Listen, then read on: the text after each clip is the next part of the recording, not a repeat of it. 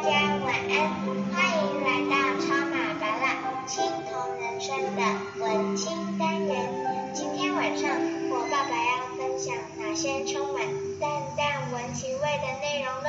请品尝。大家晚安，超马巴拉的文青单元。今天啊，今天已经是快要到了岁末年初的交叠的日子了，再过一天就准备要跨年了。那其实不管是我们国历的跨年呢，还是农历的的除夕夜啊、围炉年夜饭，呃，大家开心是一回事。不过你会不会发现，随着年龄的增长，有的时候呢，不单单只是过节的气氛呢，好像没有那么的浓。常常呢，在不同的时间、不同的节日，甚至你可能还会觉得不太开心跟不太愉快。为什么？我们之前曾经分享过，就是尤其是在所谓的围炉啊、年夜饭啊，还有就是所谓的拜年的过程中，你常常会被问到说啊，你已经几岁啦？啊，有没有交男女朋友啦？啊，如果有交女朋交了男女朋友，那你有没有啊打算什么时候结婚啦？然后从结了婚之后来讲话，打算什么时候生孩子啦？啊，生了第一个呢，就按说那什么生第二个啦？什么时候买房子啦？诸如此类的一些所谓的关心，其实很像是疲劳轰炸。那今天我们要聊的呢，可能会更更让各位不愉快。什么叫做不愉快？当然不是巴拉达让你们不愉快，而是在跟不管是朋友，尤其是亲戚的长辈们互动过程中，我们最容易碰到一种状况，叫做各位应该很清楚一个名词，叫做情感勒索。好听一点，我们叫做关心。事实上，那也叫做关心，那也叫做爱。但是，常常我们面对这种情感勒索的时候呢？用到这两个字，各位就知道这个已经不是叫做令你愉快的，可能对方还是觉得很愉快，但是或许你不是觉得这么愉快。不过坦白讲，各位，无论你是什么样子的年纪，当你遇到了所谓的长辈们，不管是自己的爸爸妈妈啦、公公婆婆啦，或者是只要是长辈们对你的情感的勒索。各位，你知道问题出最大是出在哪里吗？不是，就像我在跟三星在聊天的时候，他也会被他也会被情感勒索，然后我就跟他说，我说问题不是出在于对方，也就是我们我们就先讲长辈啊，不是出在长辈对你情感勒索，而是你同意，也就是说被勒索的那一方呢，坦白讲你是接受的。你是接受的，很多人会觉得没有啊，我很不开心啊。各位，我讲三个例子，就是那当然就是我自己切身的经历，你就会知道为什么？为什么？通常长辈勒索我都是勒索一次，不会再有第二次了。我们先讲第一个，叫做端午节。南部呢，当然就是很就是很习惯包包粽子嘛，因为小巴拉的外婆她会包粽子。那当然呢，身体好啦，然后呢，他的包的粽子来讲，可能就是小巴的妈妈觉得，哎，好像还蛮好吃的。各位，请问一下，一个一个一个一个八大嘛，然后小巴的妈妈嘛，小巴拉，我们就三个一家三口，三个鸟人啊，请问一下，如果要呃应景过节吃粽子，你觉得？我们吃个几颗会比较妥当一点，三颗太少了吧？六颗 OK，十几颗好像有一点点多了，对不对？各位，如果是刚刚刚刚那个状况，那不是如果，那就是真实发生的案例。三个人，你寄来五十颗粽子，请问一下，这叫什么？这个叫做出自关心，来自于爱，还是叫做？情感勒索，我知道这样子对于很多长辈们来讲的话，可能觉得说，为什么八大把话讲的这么难听？啊，我们就是因为应景过节，我们就很辛辛苦苦哦，大两瓜晒两瓜，啊你吹长吹嘎被细，给你寄过去让你们吃，你们还还说我们叫做情感勒索。但是各位，我刚刚一开始是不是跟各位交换过一点心得，就是情感勒索它不会是一次，而是会无限的回圈，一直在循环。为什么？因为被勒索者同意了。各位回到刚刚那个例子，三个鸟人，一个才就是不管是才三岁、五岁，或者是才幼儿园，五十颗粽子，你觉得我们要怎么吃？我们就算照三餐吃，我们要吃多久？长辈问你说啊，不要给他你给冻起来的饿啊。好，你给冻起来，那就代表说我们这个粽子。我们打算吃多久？各位，我真的不骗你，曾经有过一次，那个时候小巴拉还没有生出来，也是类似的，就两个鸟人嘛，对吗？一个八大嘛，一个小巴拉妈妈，那个时候还没有小巴拉，对不对？就两个鸟人，一样是寄五十颗来，一直从今年的哦，从去年的某一年的耶诞那个那个端午节，吃到隔年的端午节都还有剩，各位你就知道这个压力有多大，所以。当某一年不是今年哦，某一年，我们等是每一年都会跟小不辣的外婆讲，是说不用这么多，很谢谢，很好吃，但是不用这么多。龟疗吧等候啊，假节的应景，假节的逼等候啊，安利等候。但是当你发现讲不听，然后呢，到了端午节的前夕来讲话，其实基本上家就处于焦虑了。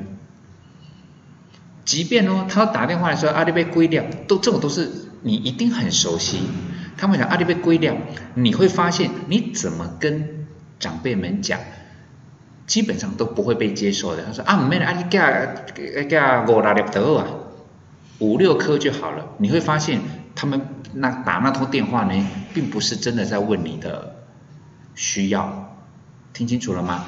他并不是真正在问你的需要。他只是想要传递一个讯息给你，就是说我粽子要寄过去喽。然后那一次呢，当然我就有跟小布朗妈妈讲，我是说你是不是真的很讨厌这种状况？他说是。你会不会很希望一直那个叫做可能他的一辈子哦，都每年都要几十颗的粽子吃？你你希不希望这个状况？他说我不要。那我就哦，那就我来喽。就是我必须要去解决这个问题了，那你就知道，布拉大的态度不是走温良恭俭让，我不是走那种所谓的那种知书达理的路线，我就跟他说，那我就来了。第一个，我们已经有很明确的表达出我们的需要是什么。那第二个，我们的确很喜欢吃那个粽子，但是我们的需要也让你知道了。但是果不如果不如其预料，时间到了，粽子来了。又是个五十颗，各位，情感勒索来了，对不对？因为长久以往都是这样子嘛，对不？但是你勒就是到了一个阶，你知道不能够再下去了。你知道巴拉达怎么做？我的做法是我的做法，我不确定你能够做得到吗？而且我不觉我我也不见得相信你认为巴拉达的做法是对的。但是我的做法是什么？寄来了五十颗，我留了。六颗，剩下的四十四颗呢？原封不动，同一个箱子，seven 冷冻快递，一百八寄回去。你可以想象得到，当南部的长辈接到这个东西，他们有多震惊、多错愕，甚至是多生气，立刻打电话来讲说：“啊，这么写冲啊！”然后。我就直接接，就是说，因为我们不需要，甚至在冰箱里面还有兔年的粽子，我们还没吃完呢。然后长辈们就说：“啊，你怎么慢慢的讲，就是我们不需要，谢谢，但是我们真的不需要，因为这样子已经造成我们的困扰。”各位，五十颗粽子，你有没有打算考虑一下，你家的冰箱打算怎么冰？所以南部的长辈他们就讲说啊，你不不，你得你得你得快点上上上我绑架这样。我说不需要，不需要。我不需，因为如果我们今天把那五十颗粽子，我们有想办法去处理掉，不管是自己自己吃掉，送邻居、送朋友、送同事，对于长辈们来讲，就是立马去给它消啊，还不是都已经消化干净了？明年还会不会有五十颗？后年还会不会有？十年后只要它还能包，会不会有？你放心，你相信，你知道，一定会有。所以我必须用一次这么，我知道对于很多长辈，这个叫做不懂得分寸、不懂得礼貌跟不懂得感恩，但是我必须要用这种方式让情绪勒索结束。我我怎么会不知道？包括大大们，你也一定会知道，长辈们有多火大，有多火大。所以我在表达这个意见的时候，我有让他们知道，就是说，因为这个已经，这个已经叫做造成我们的困扰。我没有讲出情感勒索这四个字，但是我讲说这已经造成我们的困扰了，就变成是我们不期待各位那种勒索会变成说我们不期待端午节，因为我们害怕，我们好害怕端午节。就像我们一开始在广播一开始不是聊到吗？如果每一年到了过年的时候，你已经知道。从除夕夜，甚至从小年夜、大年初一、大年初二，不管是你去亲戚家，还是还是亲戚来你家，你会面临到无穷无尽的轰炸。请问一下，这种勒索会让你期待过年吗？你不会的，我可以帮你回答。同样的，刚刚那个例子，我们好怕端午节，那个不是叫做期待。我们不，而且不是无感，我们是好害怕。这种勒索已经到了会影响到感情了，所以我必须做一次很明快的处理，就是我把四十四颗寄回去，而且我讲的很清楚，我说六颗我们会非常开心、非常满意，而且非常感恩，多了都叫做多了，不是只有今年，而后。无论是端午节，无论是中秋节，无论是什么节，只要超过我们的需求，如果当然他们会问，我们有需要，我们也会讲的。但是只要超过了该有的标准跟分寸，那个就叫做情感勒索，我就会再寄回来。第一次就是南部的那赌两个被戏嘛，对不对？不死心，端午节过后会变成什么？啊，对，中秋节嘛，对不对？对，中秋节嘛。中秋节来讲的话，基本上来讲说寄月饼多了，对不对？啊，寄什么？柚子啊，对，各位很有概念嘛，寄柚子。寄柚子来讲，各位一样嘛，家里两个鸟人，你觉得寄几颗柚子来比较好？你觉得呢？各位，你觉得？你希望寄几颗？我们直接讲，你希望如果说他们在南部，哎，不管有台南的的的的阿姨，她是在种。种反正种农作物的，哎，他有柚子，他有管道，你希望他寄几颗来给你？各位，二十颗，同样的状况又来了，对不对？因为呢，他们可能会觉得说啊，丁卡黑岛啊，偶一为之，不迪卡是金呢，再来一把。情感勒索者都会有这种方式，就是一试再试。三试四试一直试，当然我就不会。如果说你第一次，各位你听清楚喽。如果你在端午节你把四十四颗粽子寄回去，然后到了中秋节你二十颗柚子你又把它收下来，你以后不用再讨论了。勒索者就会持续的勒索，所以呢，我又把十六颗柚子。寄回去，后面的发展你已经很清楚啦。等我一个量来啊，可开心没啊？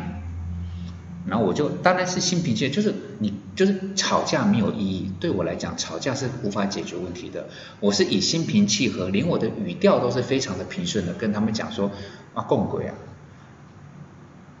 我们很感谢，我们很感恩，我们甚至觉得这个又超好吃，但是够了。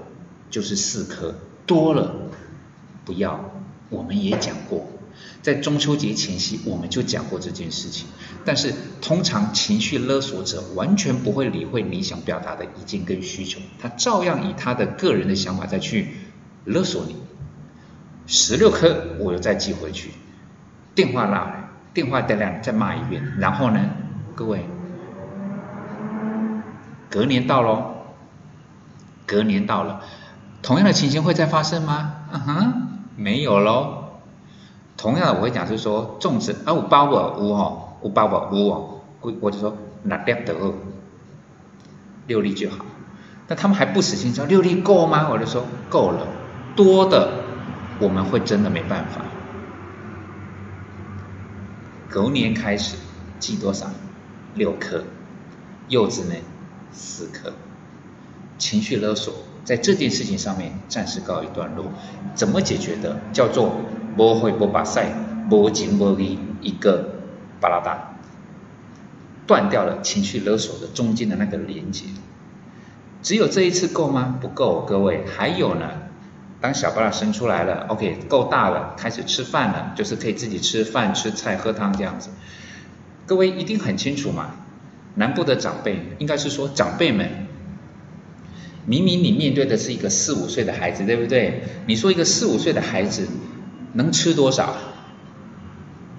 能吃多少的饭，跟能吃多少的菜，还有能喝多少的汤，能多少？有一个合理的范围，对不对？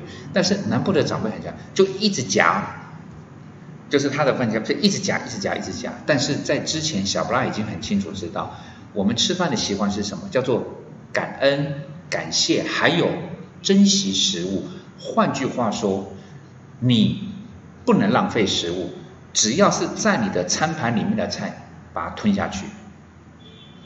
你不可以要求爸爸妈妈或者是说其他的长辈，就是吃你吃剩的。我不知道这个价值观，大大们你能不能够接受？我不能接受，就是孩子不懂得珍惜食物，他可以尽情的要，尽情的拿，尽情的摆，然后呢，吃不完的有大人来帮他添菜味，这个我不能接受。我不希望小布拉从小就养成这样子的习惯，就是说好像别人都应该吃他的吃剩的，别人可以帮他擦屁股，然后还刚好搭上了长辈们情感的勒索，就是说没关系没关系，你就吃你就吃你就吃。那一次也是一样，同样的道理嘛。小布拉外婆哦开始夹的夹的，我一个大人都吃不完的量放在他的门口，我就跟小巴拉讲，小刘你想清楚喽。放在你餐盘里面的菜，吃完才能够下餐桌。小巴拉第一次概念不是很明确。南部的长辈呢，马布里搞我信道，都想说啊，不要紧啊，阿阿阿都加嘛，啊啊加不了，咱咱大人过来加的会这样子。我就跟他，我就我就没有回话，我只跟小小巴拉，你真的要想清楚哦。放到你餐盘里面的菜，吃完才能下来。现在这些你会不会吃不下？你看一看。他一看之后来讲，他也没想他，他都他都他就说可以。我说哦好可以，好可以。结果可以个屁啦，可以。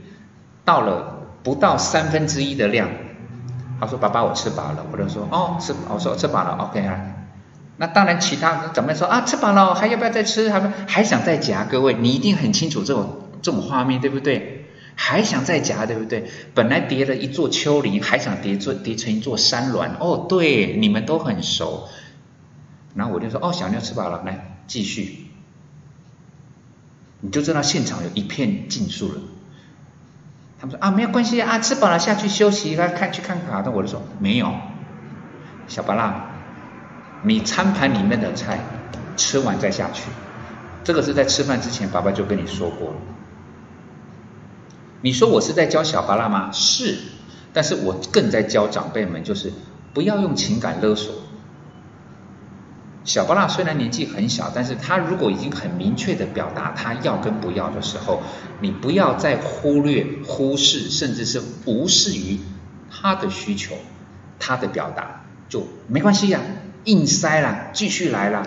我就说，我我因为这两方都要教育，我就想说，吃完，吃完。小巴拉开始发现事情不对了，长辈们也发现好像状况不对，他说没关系啦，没关系，我就说小巴拉吃完再下来。如果你今天没有吃完，以后就不用来了。我知道这种态度既没有礼貌又不讨喜，我非常的清楚。但是就像刚刚的那个粽子的事件一样，我必须把这种情感的勒索给断掉。你不能够，也就是啊，每次都这样子，每一次小朋友回来来讲，都每一次各种食物都把它堆得跟山一样，然后呢吃不完，吃两口，甚至连吃都一口都没吃，然后开始呢，短郎开始啃菜不？一个叫做情感勒索成功，一个叫做小朋友从小就不懂得珍惜食物，两件事情没有一件事情值得鼓励，所以我就想办吃完，我说爸爸陪你，那一餐吃了多久你知道吗？快四个小时，小布拉吃到那边吃边哭，因为他知道他的爸爸在这种事情上面没得商量。我不是在带兵，我也不是在做所谓的军事化的教育，但是我必须让这种我不认为妥当的情感勒索，还有不珍惜食物再延续下去。到最后，连长辈们都有一点点毛了，他就说：“干嘛这样子嘞？都假崩的花花衣。”我就说：“我说，如果今天都可以这样，我最喜欢讲的一个理论，很多朋友都知道，我最喜欢讲的理论叫做什么？酒驾。酒驾这件事情对还是不对？大家们都知道不对嘛？那可不可以有理由？某种情境下的酒驾就可以被原谅了，譬如。”今天过生日可以酒驾，今天中秋夜可以酒驾，今天年夜饭围炉可以酒驾。我今天升官了，我今天心情不好了，我今天失恋了，我今天离婚了，所以我可以酒驾。有没有前面的那一趴？各位知道没有，对不对？那请问在不珍惜食物这件事情上面，有没有前面的？不珍惜食物本身就是错的，前面的不管是如果万一假设。通通不存，通通对我来讲，通通不存在。所以我必须要断绝所谓的不珍惜所有的这个概念，当然就是所谓的情感勒索，我当然要把它断掉。那一把之后，当然你坦白讲，小布拉没有全部吃完，到最后他已经吃到快吐了。我我说，爸爸帮你吃完最后这一点点，但是这是第一次，这也是最后一次，而后。只要放到你的餐盘，而且你同意哦。如果人家强迫你的就不算哦。